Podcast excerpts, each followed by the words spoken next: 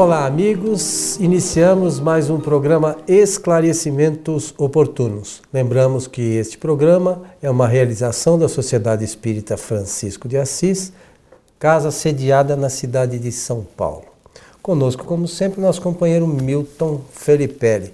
E aí, seu Milton estou Felipe? Bem, estou bem, muito obrigado.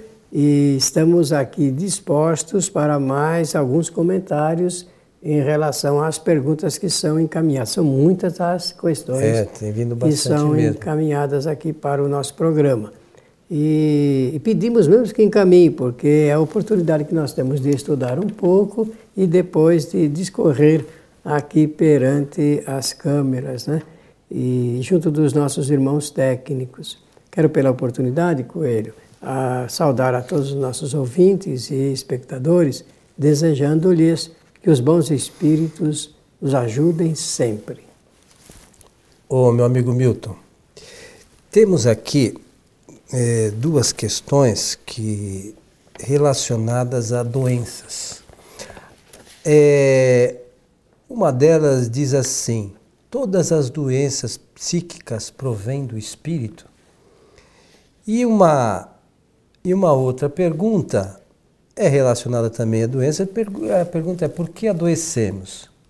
Quais são os motivos né, das nossas... As duas são muito boas para fazermos comentário. Então, a gente podia comentar sobre essas duas questões que estão bem relacionadas, né? Lembrando que os nossos comentários, eles são uh, rápidos porque temos uma limitação de tempo. de tempo aqui no nosso programa mas as pessoas devem continuar depois examinando, porque todos os nossos programas eh, são suportados com referência à bibliografia. E, como todos sabem, nós nos limitamos a examinar o assunto do ponto de vista espírita, de acordo com as obras de Allan Kardec.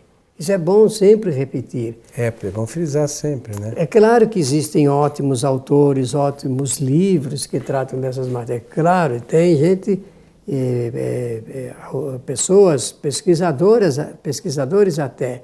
Existem médicos, existem terapeutas, todos são muito interessados nessa matéria. Só que quando a gente analisa filosoficamente as razões, porque as perguntas elas lembram a filosofia. A filosofia indaga, indaga, a ciência responde.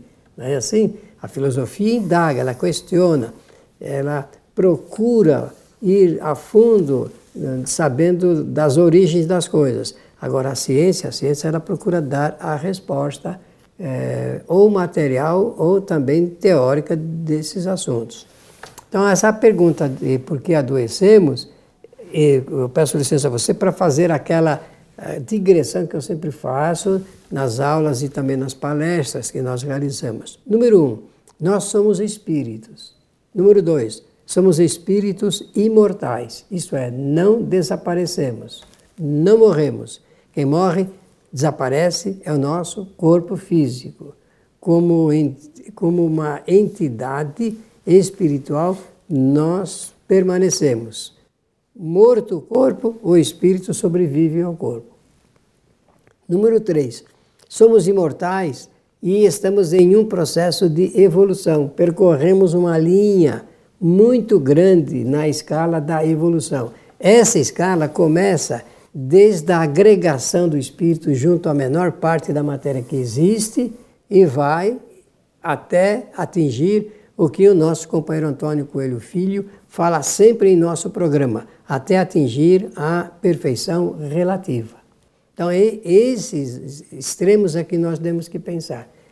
Em que estágio nós estamos nessa escala? Eu não sei responder é, com sabedoria. Posso entender e, de acordo com as, as ideias espíritas, a teoria espírita, estamos ainda numa convivência de provas e de expiações, sujeitos às provas e expiações em um planeta, em um mundo chamado Terra, cuja destinação é exatamente permitir que os espíritos passem pelas provas que eles escolhem e também pelas expiações que são consequências das causas anteriormente produzidas. Todos os espíritos que estão aqui, mais de 7 bilhões, é isso? Isso, segundo. Mais de 7 bilhões de espíritos encarnados estão fazendo provas e passando pelas expiações. Então, imortais, espíritos imortais, num processo de evolução, e essa evolução se dá de duas formas. A primeira, quando o espírito entra em estado de erraticidade, quando ele sai do corpo físico, e quando ele volta através de um processo chamado reencarnação. Imortais, espíritos imortais, processo de evolução através das reencarnações e com duas leis de favorabilidade para que o espírito possa é, usar de todos os recursos criados por Deus, nosso Criador, dentro dessa engenharia, dessa construção fantástica, que são essas leis do livre arbítrio, concessão da liberdade plena, desde que limitado pela sua evolução, e de, da lei de causalidade, isto é, ação pelo, do, do espírito, que é causa, e depois dos efeitos que ele colhe em decorrência de ter produzido as causas. Então, é, esta é, é a linha, é o início da gente responder qualquer pergunta sobre doença. O espírito, então, nós não atingimos ainda a perfeição relativa. Estamos num planeta suscetível, suscetível de provas e expiações. E as enfermidades ou são provas ou são expiações. Por que provas? Porque muitos espíritos escolhem passar pelas mais, as mais diferentes enfermidades para eles mesmos é, medir o grau de adiantamento de suportação da carga de aflição que as doenças impõem. Qualquer doença é, é, chama a atenção do espírito, chama a atenção do espírito. E se for expiação, é porque realmente usando mal das ações anteriores, o espírito colhe a, em, em encarnações posteriores os, os, seus efeitos. Quantas vezes uma enfermidade que o, que a, o espírito passa enquanto encarnado tem relação com a, as coisas que ele fez em encarnações anteriores? Tem. Então a origem das enfermidades são todas espirituais. Sejam elas psíquicas, eu qualquer creio, que seja. Qualquer, eu creio que com essa explicaçãozinha que nós damos aqui no programa, já mostra isso, mostra exatamente qualquer enfermidade. Ah, mas contraiu porque uh, tinha uma profissão muito perigosa e tudo mais. Então, mas aí está usando o livre-arbítrio e a lei de causa e efeito proporciona isso. O indivíduo, porque tudo no, em todas as nossas ações existe o uso da nossa inteligência e da nossa vontade e do nosso pensamento. Então, ao arbítrio do espírito, ele se localiza em diferentes situações e vê depois, em seguida, o recolhimento das suas ações. Interessante, né? Nós, nós, precisamos pensar. Nós já falamos aqui sobre essas questões de causa e efeito em, outras, em outros programas, né? Mas é, especificamente eh, sobre as doenças, não me recordo se havíamos falado que, que às vezes que as doenças são efeitos de causas, claro que sim, mas é, agora de uma forma mais específica, nossos companheiros é, perguntam, né, querem saber a origem das enfermidades. Agora, interessante, né, Milton, como falamos em outra ocasião já, às vezes uma mesma enfermidade não tem a mesma origem. Por exemplo, alguém que matou outra pessoa numa encarnação anterior vai ficar com tiro no vai, vai ter problema no pé. É só uma suposição. É, então a, às vezes a, as causas são completamente diferentes dos efeitos que decorrem de outras circunstâncias que às vezes fogem nesse momento do nosso conhecimento e, é e também sujeitos às predisposições do espírito enquanto encarnado. Veja que coisa interessante três ou quatro, cinco ou dez pessoas trabalham em profissões que as levam para lugares insalubres. Isso significa que todas vão ter a, a, a mesma doença produzida por, por essa, é, essa possibilidade? Não. Alguns são mais resistentes do, do que os outros e outras não precisam passar por esse tipo de situação, outras não precisam passar nem por provas e expiações relacionadas com a, essa atividade. Então é tudo muito relativo. E às vezes essa atividade para um pode ser expiação e para outro pode ser prova. Claro. Né? Então é, as circunstâncias não são exatamente e iguais para todos os espíritos, não há regra geral. Não né? há, não determino isso. Logo, cada caso é um caso. é um caso, deve ser examinado com muito cuidado e sempre lembrar-se do seguinte: nada ocorre por acaso. Não tem jeito de uma, de uma enfermidade ocorrer é, casualmente. Sempre é causamente, causalmente, porque as pessoas é que criam as causas e colhem os seus efeitos. Agora, Milton, eu, normalmente, vamos imaginar que um espírito tenha que passar, quando encarnado, tenha que passar por uma certa doença, uma certa moléstia. E se que tinha que passar, significa que realmente. É feito está, de uma causa. Ah, que já estava previsto o efeito em função de causas anteriores. Estava tá efeito em. Só que essa. Normalmente, esta causa anterior, normalmente é uma oportunidade, e a gente às vezes esquece disso que é uma nova oportunidade de o espírito aprender. Estou entendendo. Muito bem. Então vamos imaginar que antes dessa enfermidade se manifestar, o espírito aprendeu a lição. Ele necessariamente vai passar pela expiação? Bem, Coelho, a resposta para essa indagação, porque ela é uma indagação geral. Dificilmente alguém que não estuda as coisas da vida e a doutrina, deixará de fazer uma pergunta dessa natureza. Funciona assim. É, o, é claro que o espírito ele pode atenuar, atenuar bastante, porque senão não, não valeria o nível do nosso comportamento em relação àquilo que a gente faz na vida.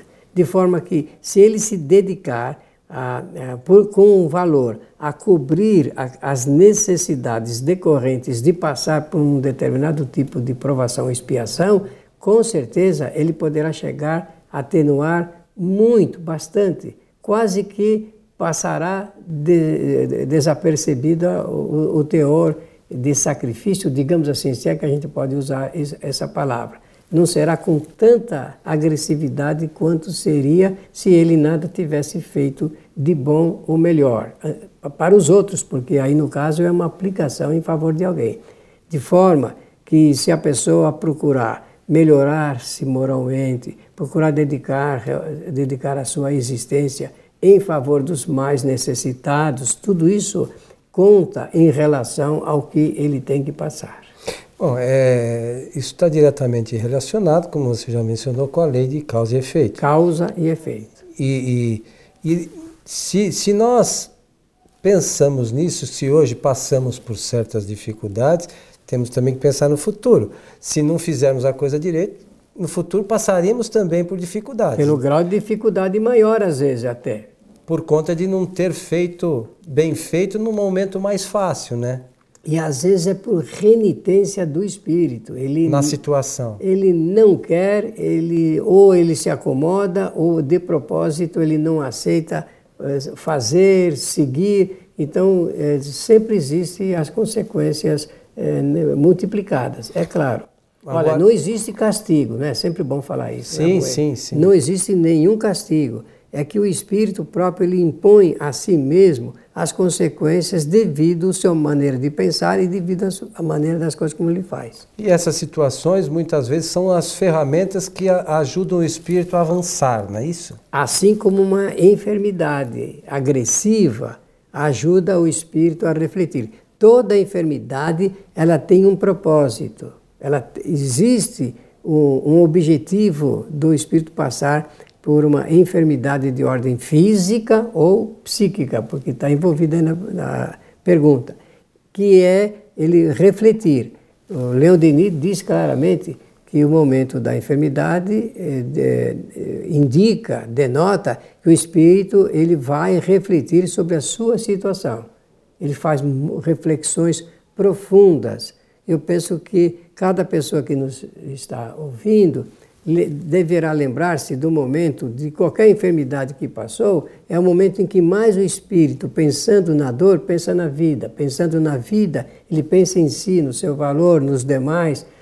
Alguns até chegam ao ponto de imaginar o quanto certas pessoas o ajudam nos momentos de maior dificuldade da existência. Olha que coisa linda a reflexão que o espírito pode fazer e depois, quando ele recobra a saúde, ele procura então tomar maior cuidado, ser mais respeitoso, mais agradecido a todas as pessoas que o toleraram, tiveram a paciência com ele durante o tempo em que transcorreu a enfermidade.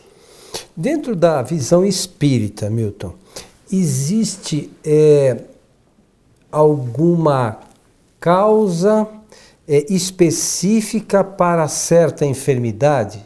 Então, o que, que eu quero dizer? Se a pessoa, por exemplo, tem Alzheimer, existe uma causa a, a, que os espíritos indicam, ele tem Alzheimer porque na encarnação passada ele fez isso ou aquilo? Tem alguma ligação específica? Bom, como a ciência tem um, um certo grau de dificuldade de mostrar as características básicas da enfermidade, mas eu vou arriscar aqui uma teoria.